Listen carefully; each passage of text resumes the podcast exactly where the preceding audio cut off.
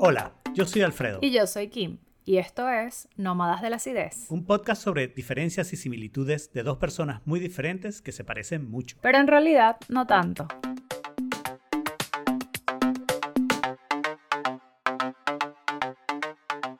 Bienvenidos a el episodio de Bono Educación. Este sí suena totalmente programa este no es remedio. Muy socialista, el bono de educación. Tenemos un bono de educación que deben ser unos centavos para que paguen su... Vamos a repartir unas canaimas. Yo no sé por qué se les ocurrió llamar las laptops así. Terrible. Canaima, bueno. Es un nombre que uno le pone muchas cosas en Caracas, ¿no? Canaima, sí, Ávila. Pero bueno, eh, en la este pregunta ganadora. La pregunta ganadora con una votación que tienen, según Trump, sería fraude, ¿no? Porque pasaron semanas, semanas pudiendo votar y todos los votos llegaron al último minuto. ¿Qué es eso? Mm, sí. Fue que si la educación debe ser obligatoria. Eh, ok, no estoy muy segura de que... No, no estoy muy segura cuál es mi postura al respecto. Porque... ya, empieza. Déjame explorártela. No, no, voy a, voy a explorártela a ti y muy fácil. ¿Hasta qué nivel harías la educación obligatoria? O sea, si tú eres el gerente de un país, ¿ok? Tú no dirías que los niños tienen que saber ciertas cosas, digamos, que generalmente se aprenden en primaria. A mí me gusta mucho el modelo que tienen en Suiza, que la educación es obligatoria básicamente hasta noveno grado. Okay. Es como en edades aproximadas, creo que los 14, 15. Noveno grado, básicamente, en la mayoría de los países sería como. no, soft. No. Es como senior, junior, sophomore, ah, hasta sophomore year. Ok. Sophomore es como en Chile eso se llama segundo medio. Okay. Ellos estudian hasta esa edad y luego tienen la y salen con un degree que es como eh, medio técnico. Entonces hay gente que se puede ir a trabajar de una vez si así lo necesita y si así lo quiere y el resto de las personas puede ir a la universidad si así lo quiere o tomar unas de estas carreras que son como carreras híbridas, que son básicamente eh, como diploma, o sea, universitarios técnicos. Básicamente estudias, pero te, te especializas en algo que básicamente no son cinco años de carrera como sería ser doctor, pero por, ejemplo puedes ser mecánico en dos o tres años. Y los programas son híbridos en el sentido de que si te enseñan toda la ingeniería detrás de la mecánica, pero también estás en un taller haciendo cosas mecánicas. Y esa, eso me parece que es como bastante razonable. Yo creo que como hasta los 14, 15, e incluso, no sé, 13, 14, me parece, que puede ser hasta una edad en la que es razonable. Hay una cosa que es donde yo no sé, porque eh, yo sí siento que hay ciertas cosas básicas que tú debes saber, pero también entiendo que los currículums actuales, eh, o por ejemplo en Latinoamérica pasa que hay un montón de cosas que se podrían condensar. No es que son mm. innecesarias, pero... Y eso pasa sobre todo con las ciencias y con la matemática. Como que se dan ciertas cosas y se dan las fórmulas y se dan, no sé, los binomios y los polinomios y todas estas cosas, pero nunca se hacen las aplicaciones en la vida real.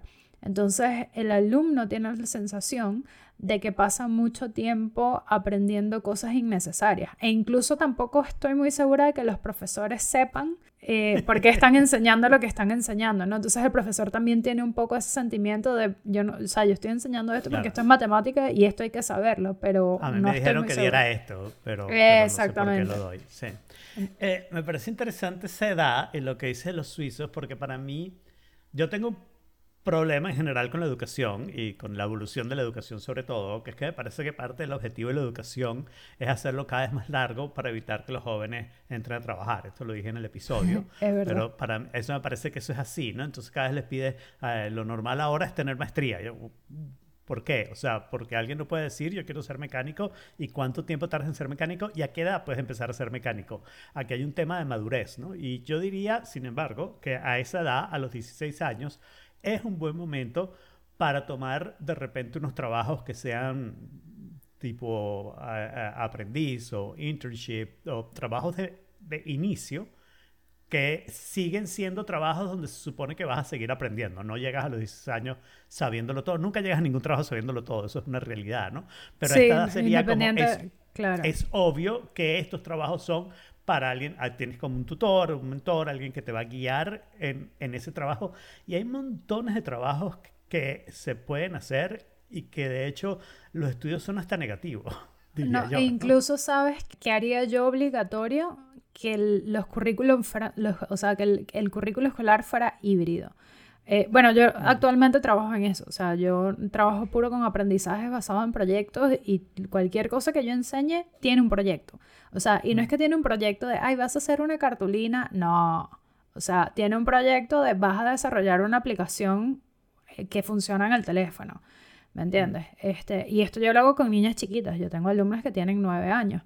Pero, a ver, debería ser obligatorio que tú puedas tener una experiencia como tangible de lo que estás aprendiendo y que los currículums fueran eh, como híbridos porque hay demasiadas personas, y esto a mí me pasó, que yo estudié economía y yo no terminé la carrera justamente porque yo entré a trabajar antes de. Y primero me di cuenta que no necesitaba el título de economista para hacer eso.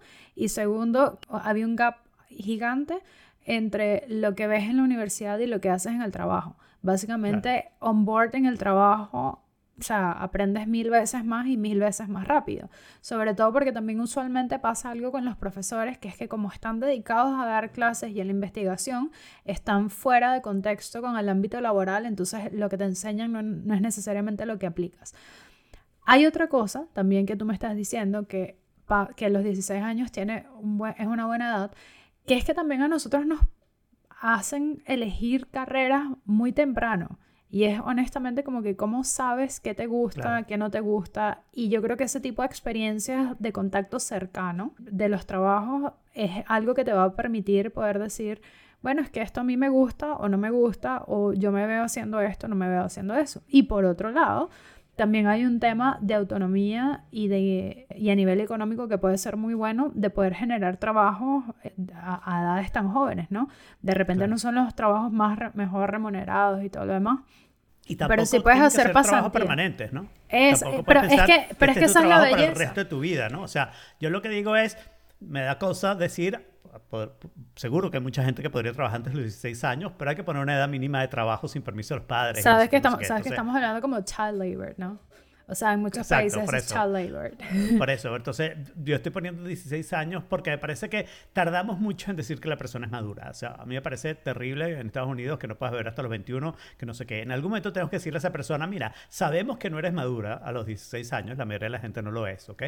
Pero tienes que tomar responsabilidad de tu vida porque si no, nunca vas a aprender a tomar responsabilidad de tu vida. Entonces, con ayuda y con protección. Eso es una paradoja importante porque también no eres maduro, pero ¿por qué no eres maduro? Porque no tienes las experiencias. Porque Entonces, no te pero si también te estoy exacto, pero si también te estoy negando las experiencias, ¿cómo tú formas esa madurez?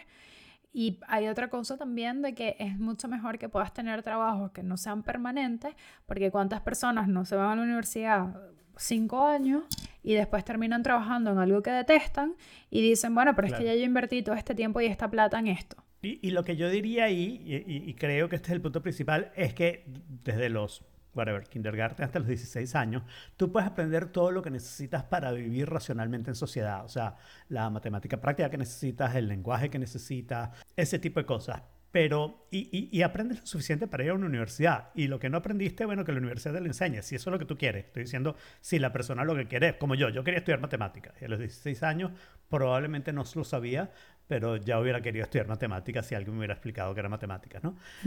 ok, de repente yo a los 16 años, me faltaban dos años de bachillerato, y además estudié ciencia, yo no sé qué, qué aprendí de matemáticas en sus últimos dos años, probablemente no mucho, pero, pero me enseñaron mucho, ¿no? Fueron dos años de, de, clase de ciencia. Eso lo podría haber hecho en la universidad tranquilamente, ¿no?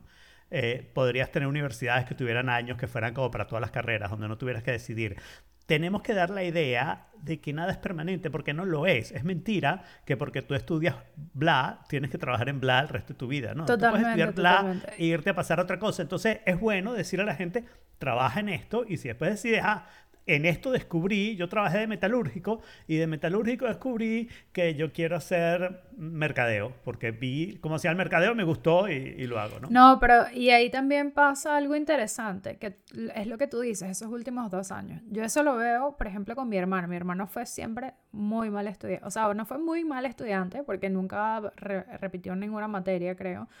Pero, bueno, porque también en mi casa no era, eso no era una posibilidad pero, pero era un, un, estudiante muy, muy mediocre. O sea, como que él hacía, él pasaba y hacía como que el, el, mínimo esfuerzo porque estaba cero interesado. Pero cuando él se fue a estudiar la universidad en Canadá, fue, era el mejor estudiante de la clase. Y era porque mm. le gustaba. Ahora, claro, ¿qué eligió él? Él estudió physical training eh, desde un punto de vista, o sea, como era como un mix entre nutrición, medicina y, y como actual physical training. Y claro, eso era lo que le gustaba y tú no ves eso en el colegio. Entonces también estás tomándole dos años de la vida a la persona en el que se pudo haber especializado y hubiera, o sea, era mejor que se graduara de eso a los 18 a que se graduara a los 20. Y le estás metiendo con... O sea, mi propuesta es la educación sí debería ser obligatoria, pero debería ser flexible. Es decir, tener como un estándar de... Eh, hay padres, por ejemplo, que hoy en día hacen homeschooling y eso es válido, pero tiene que haber un estándar para ese homeschooling, por ejemplo. No puede ser una opción de que si tú no quieres mandar a tu hijo al colegio, no lo mandes y que además se quede en la casa haciendo cualquier cosa. Eso no puede ser una opción. De hecho, eso es abuso infantil. De acuerdo. Y que haya como un, un currículum base, pero ese currículum que sea revisitado, ¿no? O sea, qué contenidos son importantes y más que todo cómo entregamos esos contenidos como para que hagan sentido y tengan una utilidad en el mundo real. ¿ok? Y, con todas las perspectivas que eso conlleva. O sea, por ejemplo, tú me preguntas, bueno, ¿es que leer los clásicos es una pérdida de tiempo? No, leer los clásicos no es una, una pérdida de tiempo porque aprendemos el hábito de la lectura y además entendemos de historia, entendemos de contextos sociales, entendemos de un montón de cosas. Pero es el saber hilar los contenidos en varios contextos. Usualmente la literatura va por un lado, la sociología va por otro y, o sea, sabes, como que los profesores usualmente no se hablan entre ellos. Hmm.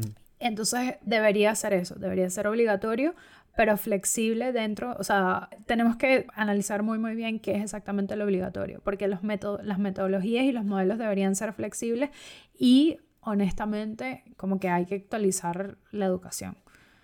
Yo creo que esa sería mi respuesta, que además es súper ambigua. Una de las cosas que me gustó de la educación de mis hijos cuando fueron a Inglaterra es que en ese año ellos daban como distintas materias, pero las materias estaban relacionadas. O sea, si en historia estábamos en la época de, qué sé yo, de los Borbones, entonces ese año, ese, ese año tú aprendías como la matemática de ese siglo. Y, lo que aprendías era razonamiento crítico, historia, sociología, como todo esas cosas pero hiladas. Y yo creo que eso es algo chévere. Dijiste antes y no lo incluiste en este resumen, así que lo agrego, que tiene que haber una cosa práctica. Y lo siguiente es que tenemos que normalizar que la gente vaya a trabajar para aprender y que la gente vaya a la universidad para conocer cosas nuevas. El trabajo de un profesor debería ser presentarte cosas a ver si te gustan y a ver cuál te interesa, ¿no? Y después enseñarte pensamiento crítico en las distintas áreas, con distintas herramientas de pensamiento crítico, ¿no? Y yo creo que con eso ya está. Educación obligatoria para todo el mundo hasta los 16 años, pero como nosotros decimos. Alfredo, ya de aquí a, Ministerio de, Ministro de Educación. Y yo te hago la, la sucesión. está bien. Bueno, y entonces esto ha sido todo para este bono y bueno, nos vemos en el próximo episodio. Nos oímos. Chao. Chao. Salimos cada dos semanas.